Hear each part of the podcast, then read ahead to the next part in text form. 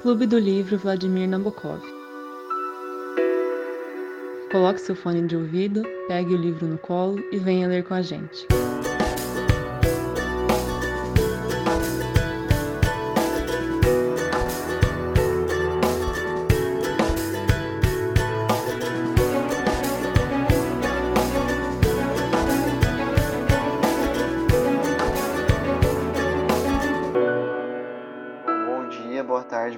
Pessoal. Eu sou o Fernando e eu tô aqui hoje com o Gustavo, Bom dia, tudo bem? Sejam bem-vindos. com o João, Salve, salve, Brasil. com a Laura Oi, pessoal. e com o Lucas. Oi, gente. E hoje a gente vai comentar o livro Kant em 90 Minutos, do Paul Stradern. Foi uma escolha do Gustavo, do Tronco, então ele vai comentar pra gente um pouco do porquê ele escolheu esse livro. É, bom, eu acho que é interessante, assim, tem vários motivos, né, pelos quais eu, eu acabei fazendo essa escolha. É, um deles é porque, assim, eu, eu tive contato com... Na verdade, eu não tive contato direto com esse texto, mas numa das aulas que eu estava tendo, é, a professora, numa das aulas de antropologia que eu tive, a professora ela se baseou nesse livro para falar um pouco da influência de Kant no- para os neocantianos, né? E por ser um livro muito pequeno, assim, né, tal como o próprio nome já diz, né, Kant em 90 minutos, em que pese eu levei mais tempo para ler, porque eu leio bem devagar, eu achei muito interessante, me chamou muito a atenção, né? E a despeito de ser um livro pequeno, né, que supostamente você cons- conseguiria, conseguiria ler em 90 minutos, ele é bastante completo, né? Sendo que ele comenta bastante sobre a vida do próprio autor, uma vida monótona, mas bem singular, como a gente vai ver. E fala, e faz, traz um resumo muito interessante das principais obras do Kant, né? Quais sejam a, a crítica da razão pura, a crítica da razão prática, é, e a terceira crítica dele, que é a crítica do juízo, se eu não me engano, né? Cada qual vai ter a sua temática, né? E então eu escolhi justamente por isso, né? Uma leitura mais aprofundada, diferente um pouco daquilo que a gente costuma fazer aqui no Clube do Livro, né? Geralmente a gente lê, lê romances, né? Então eu, eu quis introduzir uma leitura mais biblio, bibliogra, é, biográfica é, e também com uma carga filosófica, né? Então foi mais ou menos esse o motivo da minha escolha. Boa, Gu. Beleza, então. Bom, o, o livro ele é dividido praticamente em três partes, né? Mas são uma parte pequena inicial, de introdução. Aí depois, é, qual que é o nome dela aqui? É, é Introdução e Raízes das Suas Ideias. Depois Vida e Obra, que é a parte maior, como o Gu falou. O livro é quase biográfico. E depois um pós-fácil, que vão sendo meio perguntas e respostas é, sobre o sobre a fil- a filosofia do Kant. E por fim ainda tem tipo assim citações chaves de alguns livros que ele de algumas obras que ele menciona. E aí no final de tudo acaba com é, uma cronologia de datas que inclui também a vida do Kant. Acho que basicamente é isso. É, é uma acho que falta falar também que é- essa esse livro faz parte de uma coleção 90 minutos basicamente. Então fala de outros filósofos, de outros é, escritores em 90 minutos também. Mas acho que é isso. Alguém tem algum comentário logo de cara? Eu acho que como o livro é muito pequenininho, a gente podia tratar tudo como uma coisa só. É, então, eu, eu tenho alguns comentários. Na verdade, eu, eu queria ver se eu poderia até, é, não sei, con- meio que conduzir a exposição, né? Manda bala. Então, eu- o Kant, é, o livro vai tratar é, de diversos aspectos e até às vezes pode parecer bem confuso, né? Porque o primeiro capítulo ele diz respeito à vida, à vida dele, né? No entanto, ele já logo de cara vai, vai falando do, do que é Kant, né? E o Kant ele fez o impossível, né? den- Dentro da filosofia, que seria superar uma antiga dicotomia entre racionalismo e empirismo, né? Esse era o grande debate é, epistemológico que estava acontecendo no mundo ocidental, né? Era, era essa a grande como, diz, como dizia a minha grande professora de filosofia, essa era a grande querela do, da, daquele momento histórico, né? É, o empirismo e o racionalismo, né? Cada qual se colocando num terreno completamente oposto, né? Um na antípoda do outro. E aí o Kant ele, ele é responsável por superar justamente essa dicotomia, né? Com, com a sua metafísica, né? É, então aí no, no começo do, do, livro ele vai falar, né? É, não, não é porque algo não é porque algo é impossível que não vai existir alguém que vai conseguir tentar esse impossível, né? O Kant não somente tentou, mas ele conseguiu isso, né? É, ele era um, um exímio leitor de, de Hume, né? E o Hume, para quem não sabe, era ele foi o grande é, o grande expoente do empirismo, né? Sobretudo com duas obras, Investigação sobre o Entendimento Humano e Tratado sobre a Natureza. E o Hume, seria interessante falar um pouco dele, ele tem uma raiz cética, né? Ele duvida de tudo aquilo que não é percebido pelos sentidos, né? Ele duvida de tudo aquilo que não, não, não dá para ver, não dá para conhecer pela experiência. E é exatamente esse o ponto que faz dele um filósofo que quer destruir a metafísica, né? Diferentemente do Leibniz e diferentemente também do Descartes, né? Que são os grandes expoentes do próprio racionalismo. É, e aí uma, uma, o autor, o Paul Stratern, ele considera, ele, ele tem a seguinte frase que é muito interessante, né? O sistema de Kant é como a ideia de gravidade de Newton, né? Ou seja, é uma ideia, é, é, como, é quase como uma revolução, né? Porque Newton, ele praticamente realizou uma revolução dentro da física com a teoria gravitacional, e o Kant foi responsável por essa mesma revolução, só que em diferentes contextos, né? E o Kant mesmo também era um exímio leitor do Newton. Inclusive, ele tem vários tratados, não só sobre filosofia, né, mas o Kant escreveu sobre pedagogia, escreveu sobre a própria física, sobre matemática. É, aqui no livro é, isso vai, vai ser dito, né? Ele, ele conduziu aulas de matemática. É... Enfim, ele teve uma vida muito, muito singular, assim, ele era uma, uma personalidade muito singular da sua época, né? É, e aí é interessante falar onde ele nasceu, né? O Kant ele nasceu numa cidadezinha bem pequena é, que fazia parte da, da província alemã da Prússia Oriental, que é Königsberg. Hoje em dia essa cidade não existe mais, ela virou uma parte da Rússia. E quando ele nasceu, é, a Prússia, esse, esse lugar, a Prússia Oriental, né, essa região na qual ele, ele, ele nasceu, se recuperava de uma grande devastação, né? Causada por uma grande guerra e também pela peste, né? Lembrando que naquela época, obviamente, não havia é, não havia tecnologia, não havia a medicina não era tão avançada, tal como hoje, então é, todos os males assim demoravam muito tempo, né, até serem é, mitigados. E ele era uma personagem muito singular, né? Ele era bastante inteligente. Ele e aqui consta, né, que ele tam, também talvez, talvez teria sido parente, né, ter, ter, ter algum grau de parentesco com é, com um, um Andrew Kant, que era um pregador escocês, né? Bom, então, é mais ou menos isso assim que eu gostaria de tratar. Ele nasceu, obviamente, né, no, no século XVIII, né, em 22 de abril de 1724, e ele morre em 1803. É...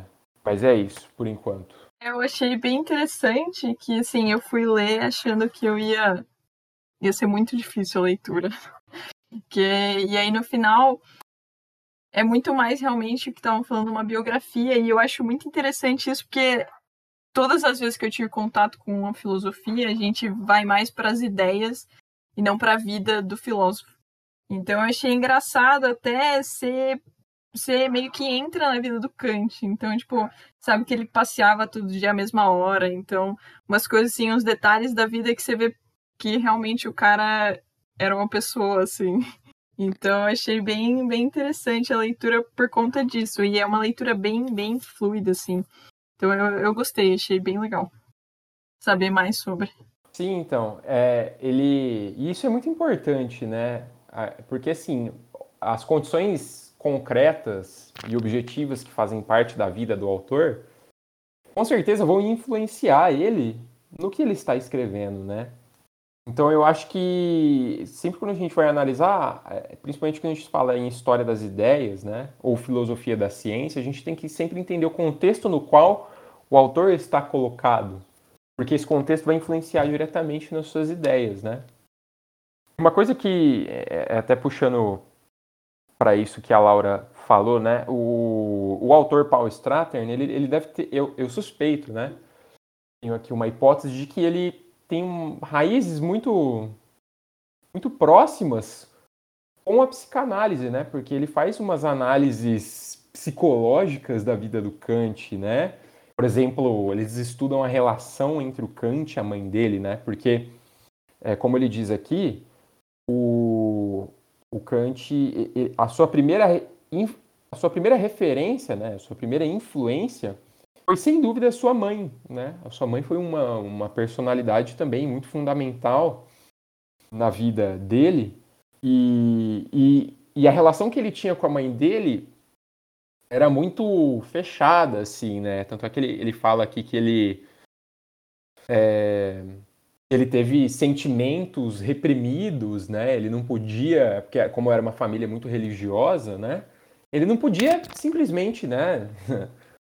falar abertamente sobre algumas coisas, né? Então ele, ele tem teve uma repressão muito grande de sentimentos, né? Justamente derivada dessa relação com a mãe dele. E aí ele fala, né? Ele descreve aqui é, que a mãe dele, a Frau, ela levava ele para passear, né? Enfim, ela contava história, falava dos nomes das plantas e das flores, né? É, e cuidava realmente do, da formação do caráter moral e, e, e, da educação, de forma geral, do filho dele, né? É... E aí ele, ele escreve uma frase, o Kant, né? Quando, quando de, depois mais de 50 anos, assim, né? Que é a seguinte frase: o céu estrelado acima e a lei moral no interior enchem o espírito de admiração e reverência sempre novas e crescentes quanto mais firme e frequente se mostra a nossa reflexão. E essa frase, ela, esse trecho, ele remonta claramente assim aos primeiros dias com sua mãe, né? É, então ele tinha essa, essa relação até meio que ambígua, né? Uma, uma, uma relação de profunda admiração pela mãe, né? De profunda influência, de carinho, mas ao mesmo tempo foi uma relação que fez com que ele reprimisse muito, muito do seu, do seu ser, né? Da sua, dos seus sentimentos e tudo mais. É, e por estar numa, num seio familiar bastante religioso, ele se aproximou bastante da religião. Mas o que é interessante é que sua sede por conhecimento, né? Ela fez com que ele se afastasse disso, né? É, então, aos 16 anos ele começa assim, eu já já não não não estar mais de, acordo, não que ele não estava de acordo, né, mas ele começa a ter uma certa relutância assim com, o próprio pensamento religioso, porque ele gostava de saber das coisas, né? E, e na sua idade madura, né, quando ele, ele, ele fica adulto, ele nunca frequentou a igreja, né? Então, é, é, é, mais ou menos por aí também que caminha né, essa, esse, esse, essa, esse lado tácito né, da vida do autor, que é muito interessante da gente saber. Eu vou ser obrigado aqui a, inspirado no autor, descer uma crítica a ele, que é o seguinte. Eu já não gostava muito do Kant. Aí depois de ler esse livro eu tô gostando ainda. Eu vou explicar por quê. Ok, talvez seja, em parte, é, um desconhecimento das suas obras também, porque até hoje eu nunca li uma, um livro inteiro do Kant, nenhuma das obras, apenas trechos, apenas comentários, etc. Mas já li bastante sobre o autor, pelo menos. Mas das, a, tiveram três coisas principalmente que chamaram bastante minha atenção no livro, que me fizeram gostar menos do autor. Então vou elencá-las aqui.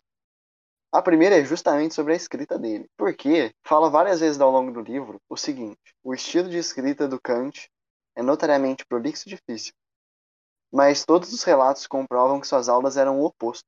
As aulas de Kant eram um enorme sucesso e sua fama logo se espalhou, estimulada por seu turbilhão de tratados sobre assuntos científicos. Ou seja, o cara escrevia difícil porque ele queria escrever difícil. Porque na vida dele, nas aulas que ele dava, ele era muito objetivo, muito conciso e todo mundo adorava. Ou seja, isso me mostra que o autor não quer ser entendido, ele quer parecer inteligentão. Eu já não gosto muito disso. Beleza. Esse é o primeiro ponto. O seg... Desculpa, pessoal, eu, eu tô meio que é, aproveitando para fazer isso de uma forma talvez um pouco mais engraçada, um pouco mais leve. A segunda coisa que eu não gostei é que ele era uma pessoa que se escondia muito, digamos assim. Então, é uma... resumindo, uma pessoa triste, digamos, vamos colocar dessa forma. Uma pessoa que não demonstrava seus sentimentos, né?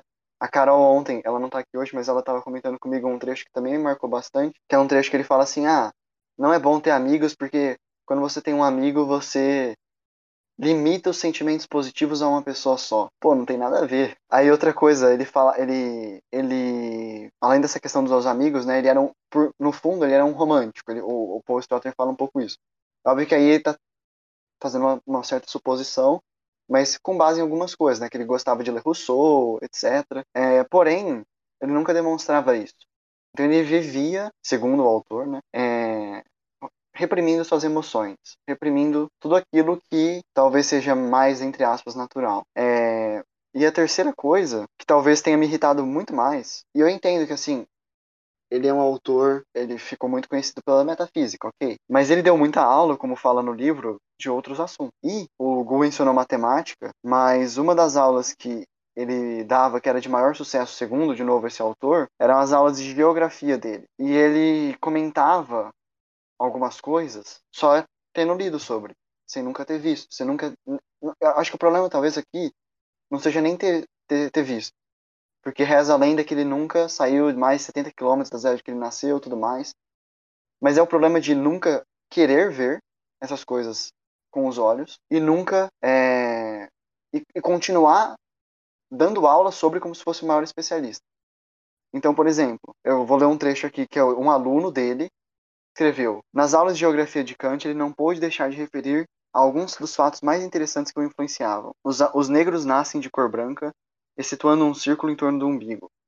O ibis morre tão logo deixa o Egito. O leão é tão nobre que é incapaz de tocar uma mulher com a pata. A água no cabo é tão pura que permanece doce quando trazida da Europa.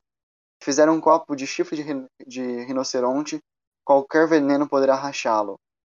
Sabe? E aí continua, são várias, várias coisas é tudo coisa que a gente hoje pelo menos sabe que é mentira. E talvez esse para mim é o maior ponto. O Kant, ele realmente ele foi brilhante.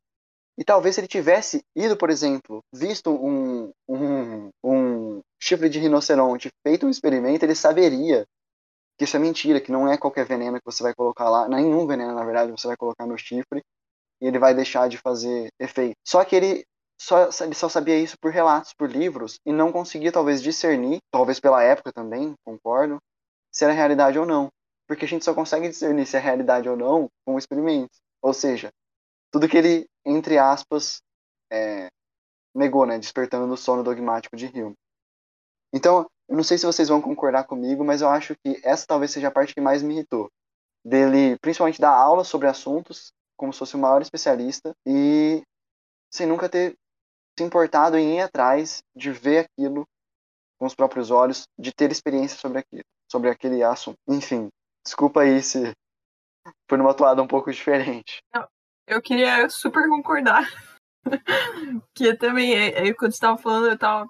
Eu tinha perdido um pouco a linha de raciocínio, eu não, não tava sabendo se estava criticando o autor do livro ou o autor o Kant, mas aí agora é o Kant mesmo, então eu tenho que concordar. Eu achei assim Realmente, eu fui lendo porque eu nunca li obras do Kant, não sei nada sobre filosofia, então eu li totalmente leiga, querendo saber a história dele. E aí, realmente, no final do livro eu concluí que o cara era um chato. Essa é a minha opinião, que eu não lia romance e o que mais me irrita, além desses pontos que você falou, que eu também concordo, é o fato dele não querer conversar com pessoas, tipo, ele não conversa com pessoas que teoricamente são inferiores ou não conseguem manter uma linha de raciocínio que é a mesma que ele quer manter. Não sei se ficou muito claro nisso, eu também não lembro como o livro coloca, mas era alguma coisa assim, tipo, ah, não vou conversar porque você, tipo, é chato conversar com você. E outra é essa questão de não ler romance também, porque fragmenta a memória, umas coisas assim. E não ouvir música também, tipo, ele ouvia música, mas aí na hora que começava a colocar sentimentos, tipo, quando a música despertava sentimentos, já, tipo, ah, não, não, não, não ouça mais música. Sei lá, no final eu concordo com você, foi, não sei, achei que o Kant é meio chatão. É, e fora isso que ele era hipocondríaco também, né?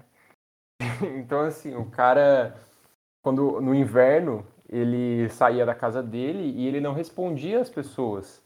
Por exemplo, a pessoa falava com ele, ele não respondia às pessoas porque ele se recusava a abrir a boca dele para ele não respirar pela boca e possivelmente ficar doente no inverno.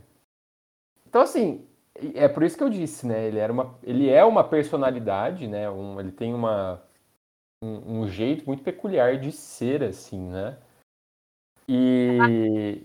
Oi? Só, só pegando a hipocondria, é, é, eu fiquei pensando nisso também. Eu tava conversando com a minha irmã e ela falou: não, mas a hipocondria, é, ser hipocondríaco é uma. Pode ser uma doença. O resto, tipo, essa conduta dele é dele dele mesmo. Então aí fiquei pensando nisso também. Então, é, e só uma anedota, assim, né? Ele. É porque eu acho que isso está muito ligado também, né? Aqui eu volto a a, a frisar isso. Isso tudo está muito ligado às condições objetivas nas quais ele estava inserido, né? Então, é, por exemplo, né, hoje, igual o Fernando falou, né, ele, ele tinha crenças em, em coisas que hoje são quase comparadas ao terraplanismo, enfim, né? É, não, não nessas maneiras, porque, obviamente, o Kant ele lia Newton, né? Então não, não tinha como ele ser terraplanista. Mas ele é, por exemplo, quando ele vai afirmar lá no, no final do livro, né, que ele, ele acreditava, por exemplo, que se você colocasse veneno no, no, no, no chifre, isso ia, isso ia quebrar, né? São, talvez, assim, né? Ele acreditasse nisso mais por uma, por uma, por uma visão corrente, assim, né? Uma crença mesmo comum e isso tem muito a ver com, com as condições objetivas e também epistemológicas, né? ou seja, que dizem respeito ao próprio conhecimento daquela época. Né? É... Mas eu acho que, assim, a despeito de tudo isso, né, e eu concordo, obviamente, ele devia ser uma pessoa muito. E tem até os relatos do, do criado que, que trabalhava junto com ele é, que era uma pessoa muito difícil, né? Ele, ele, ele tinha que tirar a roupa de uma determinada forma, ele, ele tinha uma ordem para tirar a roupa dele. Tipo, isso é, o, é o cúmulo, assim, né? Uma pessoa pragmática nesse nível, sabe? Mas a despeito de tudo isso, né, ele, eu acho que quando a gente vai ler uma obra de filosofia, é, é que entra o caso que vocês não, não, se depararam com essa leitura específica, né, da, da, da obra dele. Eu também, assim, não li inteiro, não sou o maior especialista em Kant, mas eu cheguei a ler alguma coisa, principalmente da Crítica da Razão Pura. É, mas na, teo, na, na, na, teoria filosófica, a gente tem que abstrair um pouco a vida pessoal do autor do que ele escreveu. Porque se a gente for considerar, a gente for misturar as coisas, né, a vida pessoal e a teoria, a gente, a gente fica assim, sem sem entender, sem ler, porque essa galera nessa época realmente tinha uma vida muito ambígua, assim, né? Moralmente falando, né? Então, eu realmente, eu realmente acho, assim, o Kant, ele era uma, uma personalidade muito muito estranha e além de tudo isso, ele não mandava, ele não mantinha contato com a própria família, né? Aqui na página 13 da minha edição, ele ele falava, né? O, o autor fala: Sempre que conseguia algum dinheiro extra, Kant o remetia às suas irmãs menos afortunadas, hábito que conservou por toda a vida. Além desses gestos de generosidade, porém, não mantinha qualquer contato pessoal com sua família. E ele continua: não em função de qualquer atitude snob de sua parte, mas, segundo se alega, devido à natural austeridade e objetividade de seu caráter, o que se tornaria um traço pessoal do filósofo em sua vida futura, né? Então, ele era uma pessoa muito pragmática, uma pessoa racional, assim, é, no extremo, entendeu? É, então ele tinha essas opiniões que realmente são muito são bem polêmicas, né? São bem, bem contraditórias para uma para um para uma cabeça que seria muito esclarecida, né? É... Enfim, ele, ele se encontrou, ele quase não se encontrou com, com os irmãos dele durante a vida inteira dele, né? Os irmãos mandavam cartas para ele frequentemente, ele demorava dois anos para responder. Era, era muito. Era bem complicada essa, essa relação que ele tinha né, com a família. É, mas além disso, ele. Agora falando um pouquinho da carreira dele, né? Ele, ele era. Ele vinha de, uma, de um contexto familiar bem bem, bem mais austero assim também, não tão abastado, né, como, como uma grande maioria dos filósofos né, na história. É, é, se a gente pegar a maioria dos, dos grandes filósofos, eles tinham um, eles vinham de um contexto bastante abastado, eram filhos de aristocratas, né, de grandes, talvez grandes políticos, monarcas, é, grandes comerciantes. O Kant não, ele era filho é, da, ele era filho de um. O pai dele fazia, cortava couro, né? Assim, eram profissões mais de artesanato mesmo, né? Que, ou seja, ele não era um crescente burguês, né? Nessa época, né? Mas pelo contrário. É, e aí ele se sustentava dando aulas, né? Ele, ele chegou a ser contratado pelos por grandes aristocratas, né? É, pela família Kaiserling, né, uma família aristocrática, é, que daria origem a um filósofo chamado Hermann Kaiserling também. E, ele participava ativamente da vida dessas pessoas justamente por ser o tutor, né? Então ele vivia disso, ele vivia dando aulas. E ele se formou tarde, né? Ele se graduou tarde, ele, ele se viu obrigado a, a abandonar a faculdade é, antes de pegar o diploma. E aí ele foi vivendo assim, né? Dando aula, até que ele conseguiu finalmente é, se formar na Universidade de Königsberg aos 31 anos. E aí, logo em seguida, ele começa já a, a, dar aula, né? É, mas, enfim, é, mais ou menos isso também, essas anedotas da vida dele. É, rapidinho, nessa parte aí que você falou da família e das irmãs, principalmente, a sensação que eu tive, e eu acho que em um trecho depois explica um pouco mais isso, ele considerava, não sei se era, eu acho que o irmão, ele era pintor, alguma coisa assim, ele tinha um, um, um certo status. Mas as irmãs não. Sempre continuaram na cidade lá que eles nasceram tudo mais. E ele considerava as irmãs meio burras. Era um negócio assim, se não me engano. Tipo, ah, não vou falar com elas que não, não tem interesse em falar com elas. Sabe? O que elas vão acrescentar na minha vida? que é um pouco do que a Laura falou, que ele não gostava de conversar com as pessoas, porque ele era o chato que ficava corrigindo todo mundo. E aí, sobre isso que você falou do, do separar o autor e a obra, eu até concordo, eu acho que sim, a gente tem que sim separar o autor e a obra, é, porém, o que mais me irrita é essa que, é, assim, vamos lá, o, o Nietzsche escreveu, o, Nietzsche, o Kant escreveu muitas coisas, o ato falho aqui. E aí, sei lá, a gente pega três, quatro dessas coisas e fala, ó, isso aqui é genial, e o resto, todas as besteiras que ele escreveu, por exemplo, ele menciona que no final da vida dele ele escreveu umas obras sem pé nem cabeça, ninguém nunca conseguiu entender. Ele pra, provavelmente estava ficando meio.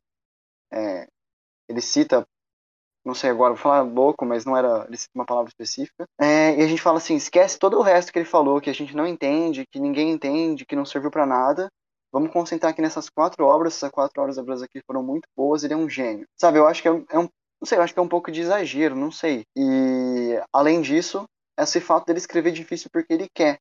Não era porque ele realmente falava difícil. Não, ele. As aulas eram simples. As aulas é, todo mundo adorava. Por que, que ele não escrevia igual às aulas? Qual era o motivo por trás disso? Não sei, sabe?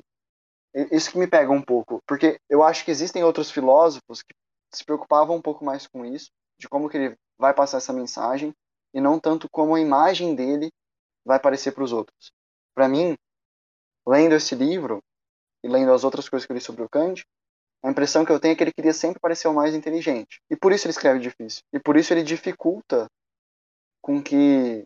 Ele, ele cria um degrau menos acessível para que, que as pessoas conheçam a filosofia dele. E aí a pergunta que eu faço é: uma pessoa que faz isso, a gente merece. É, a pessoa merece com que a gente depreenda nosso tempo, da nossa existência, para tentar entender a teoria dela? Não sei se estou sendo muito crítico, criticou até o extremo, foi mal, galera. É que, é que é só tentando responder, né? É, é, que eu acho que é assim. E isso é bastante interessante, né? Porque esse, esse é um debate muito importante, né? É, obviamente, uma pessoa quando ela, tá, quando ela tem a intenção de escrever alguma coisa, ela tem que ter em vista que ela precisa ser acessível para as pessoas, né? É, em que pese a, a, as condições concretas daquela época, isso ainda, ainda assim as pessoas deviam pensar nisso, né? E bom, você vai, você vai escrever alguma coisa que ninguém vai escrever, que ninguém vai entender, não faz sentido, né?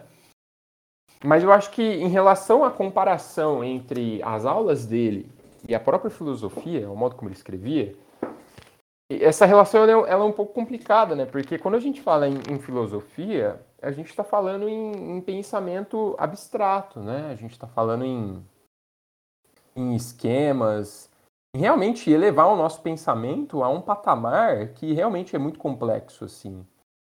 É... Então, eu, eu acho muito difícil quando você, por exemplo, eu acho que não só o Kant se deparou com isso, né? Mas muito, a maioria dos filósofos, por exemplo, você vai ler Lacan, você vai ler o o outro francês lá. Eu, eu não gosto desses autores franceses, mas.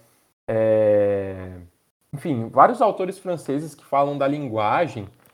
Meu, é assim. É impossível. Você vai ler Bourdieu. Eu fui ler Bourdieu esses dias, ontem.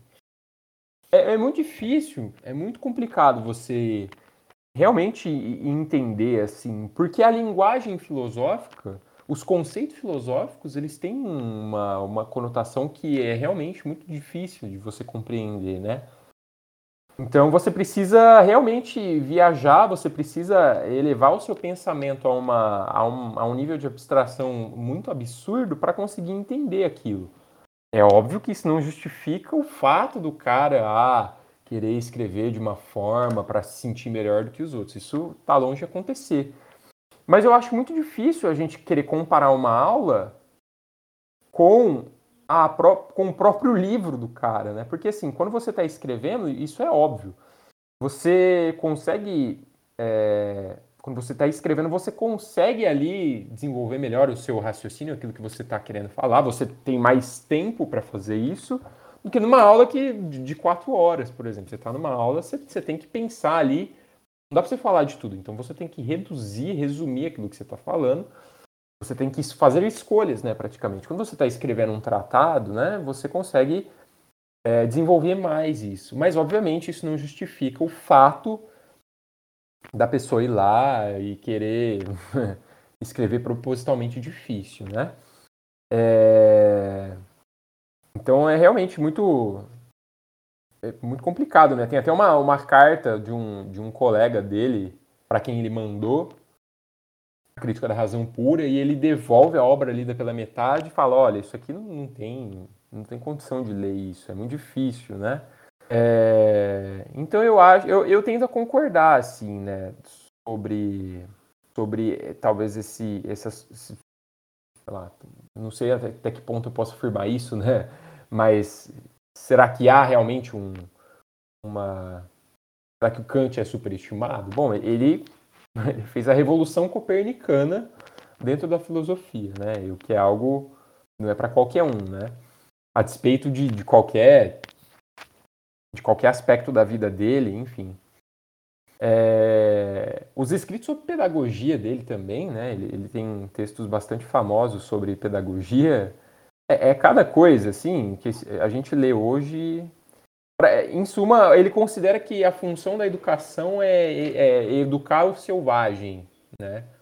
E aí entende-se selvagem como uma condição geral dentro do ser humano, e através da educação você vai moldando isso e vai transformando, vai dando ao ser humano o seu caráter propriamente humano, né? A moral e tudo mais. Então ele tem uma, uma visão de educação que realmente é para é, é, uma visão é, de ela, ela, tem uma finalidade, né? É uma concepção prospectiva de educação no sentido de que você vai construir uma, vai aperfeiçoar a humanidade, né? Talvez seja até algo meio evolucionista isso, mas é, e é, é, bem isso mesmo. Ele, ele é bem, ele é muito colocando nas palavras de hoje, preconceituoso realmente. É, quando ele fala do selvagem, né? E fala da Europa como sendo o, o antro ali da civilização. Então é muito complicado isso, é muito, é muito contraditório, é muito ambivalente e, e a gente tem que tem que estar bem atento né, nuances. Bom, gente, não participei da discussão, né? É, também gostei bastante da obra, pelo que vocês falaram. É, que a princípio a gente pensa que ia encontrar mais sobre a filosofia em si, mas mais da metade da obra a gente encontra sobre a vida do autor, né? Só que eu fico com uma dúvida, assim, de, de tudo que a gente já discutiu, de que a, até que ponto é, essa biografia é fiel, sabe? Porque, assim, as, eu tenho a impressão que o que a gente vê aqui é uma visão, assim, bem capturada de um gênio, sabe? Pessoa é, estranha, que não gosta de ter contato, reclusa, é, ali na cabeça dele tudo tematizado, tudo certinho. Não sei até que ponto o autor Paul, né? Paul Stratton parte dessa esse viés de um gênio, né? Que o Kant foi um gênio dentro da área dele e da filosofia, do campo da filosofia. Até que ponto esse viés influencia na descrição biográfica que ele fez. Mas é isso eu achei boa obra, se fosse, a filosofia, se fosse a filosofia propriamente dita, seria bem mais difícil a leitura. É, eu acho que é isso então. Não sei se mais alguém quer comentar alguma coisa, mas. Minha, minha voz tá ok? Aqui pareceu que a conexão tá meio fraca. Tá tranquilo, Fer, pode continuar. não, é isso. Eu não sei se alguém vai querer comentar das citações e do, do pós-fácil, mas é que eu, eu realmente acho que, assim, é, a parte boa do livro é a parte da biografia. Depois ele tenta dar uma sintetizada talvez até demais. E aí eu não sei, ficou um pouco confuso para mim. Tipo, tem uma citação que eu entendo, outra citação que eu não entendo, e assim vai. Aí não sei se vocês queriam é, é, ler o. comentar o resto. Talvez eu acho que das, entre as citações, que, né, que é a última parte, citações-chave, e as perguntas e respostas, eu acho que o que vale mais são as perguntas e respostas. Porque elas são um pouco mais claras. As citações acabam sendo citações de obras diferentes, de trechos diferentes, eu, ah, fica um pouco mais confuso. A pergunta e resposta ele vai meio que te orientando, tipo, ah, por que que o, que o qual que é a diferença que o Hume fez, como que Hume influ, influenciou, o que, que é a contestação da metafísica, ele vai explicando a, a, mais didaticamente. Mas eu acho que é isso. Eu grifei algumas coisas, mas não tenho nada assim muito grande para comentar. É, eu talvez. Assim, não, pode continuar, perdão. É, só terminar, terminar eu acho que a parte que eu achei mais interessante aqui foi de por que ele chamava a filosofia crítica, né? Porque ele falava que era uma análise profunda da epistemologia, um estudo da própria base do conhecimento que, re, que reside, né? De onde, do qual nosso conhecimento reside. Basicamente é isso. Porque ele chamava de filosofia crítica. Porque tudo é crítica da razão pura, crítica da. E assim vai. Então, e se, se não for. É, é, eu não estiver sendo prolixo aqui, eu gostaria de comentar um pouco do porquê que o Kant ele qual que é a especificidade da filosofia de Kant que faz dele um grande autor, né? Eu queria comentar isso, que é algo também sobre o qual comenta o Paul Strater, né? O que, que ele fez, basicamente. Eu, aí eu não sei se eu puder falar sobre isso, não sei se alguém se opõe. Manda bala. É, mas essa questão da crítica, Fer, só primeiramente, ela é bastante interessante, né? A crítica, ela tem, existem vários sentidos para a palavra crítica, né? O Kant ele é um dos primeiros autores a colocar essa palavra, a se utilizar dessa palavra, né? E a crítica, ela, é, eu gosto bastante dos alemães porque eles, eles trabalham muito com essa perspectiva, né? Inclusive o próprio Hegel, né, que também é um grande autor alemão, um pouco posterior a Kant, a Kant mas que tem uma filosofia completamente diversa dele. E a crítica, ela é no sentido de superação, realmente, né? Você supera algo. É... E mais propriamente o Marx também vai, vai fazer uma apropriação desse termo para escrever é, a crítica da sua economia política, né? A crítica do, da filosofia do direito de Hegel. Então, no sentido de tentar superar realmente o, o, aquilo que se tem como aquilo que se tem como, como certo, né? Então, isso é bastante interessante, né? Por, por, por que, que se chama crítica da razão pura, né? Porque é a tentativa de superar aquilo que se entende por razão pura, razão a priori, né?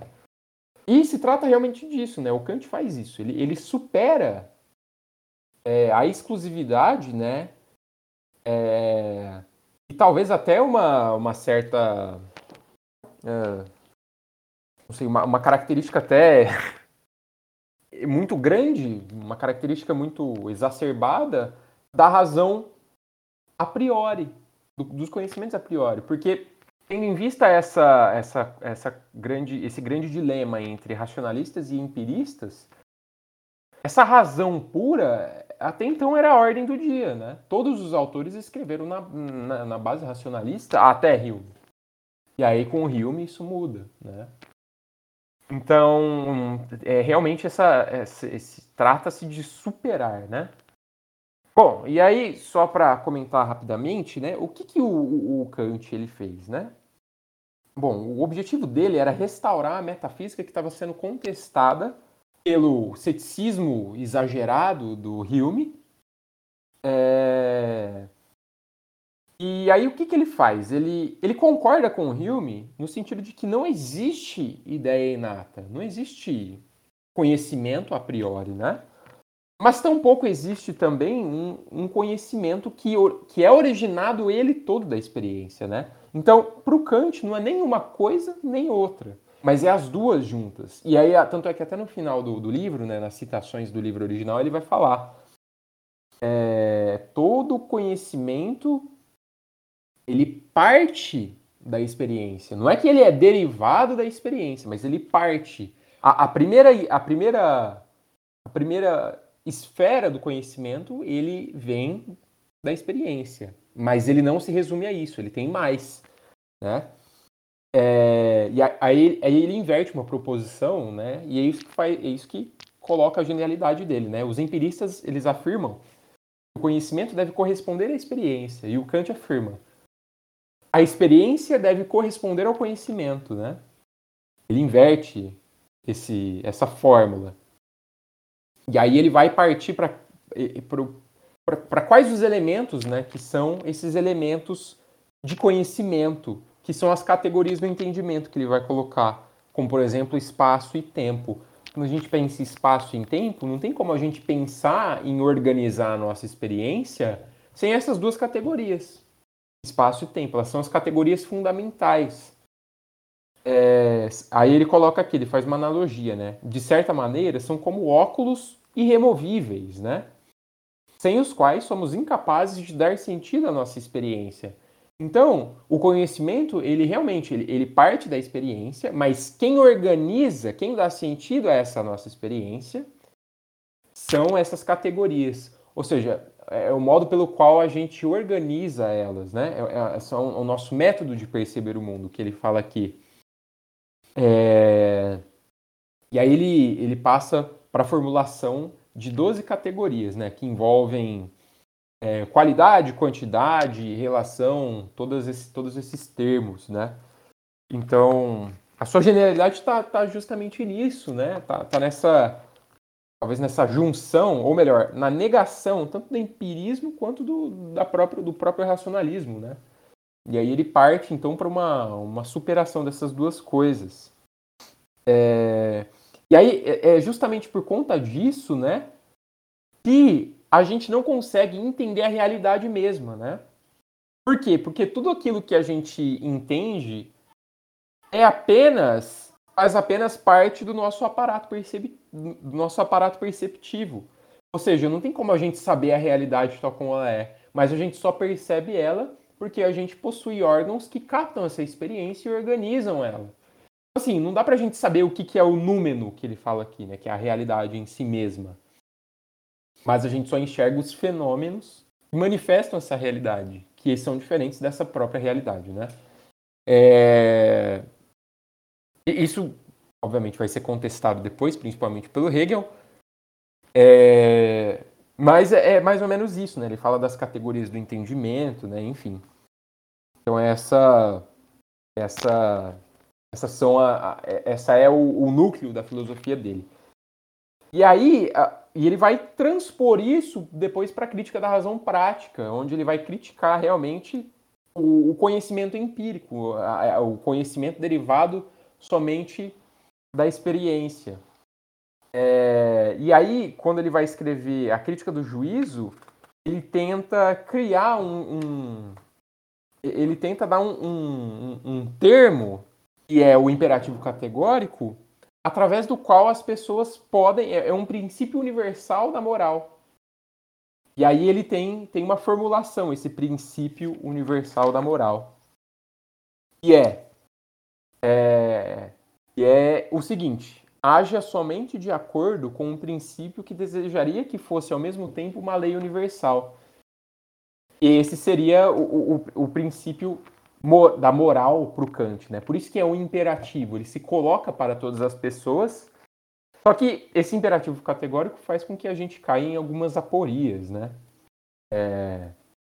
Inclusive, isso até é, é engraçado, né, na opinião do Kant, porque por exemplo, ele considera a mentira algo completamente absurdo, né? E aí é, ele fala que não seria moralmente correto você mentir para um, uma, uma pessoa que está perseguindo um amigo seu que está dentro da sua casa.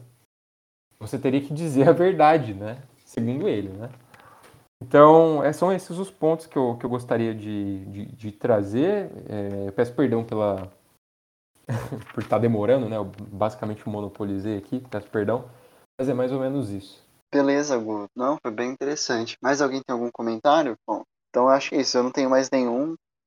Não vou me arriscar a comentar muito sobre a teoria do Kant, porque eu acho que o Gu já falou tudo, pelo menos que estava aqui nesse livro, nesse livro pequenininho, que realmente dá para ler mais ou menos 90 minutos. Ainda mais se pular pós-fácil e as, e as perguntas.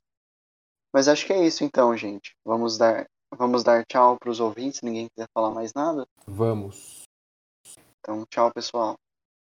Tchau, pessoal. Muito obrigado pela, pela, pela presença. É isso. Leiam Kant. Pessoal. Tchau, tchau, gente. Tchau, gente.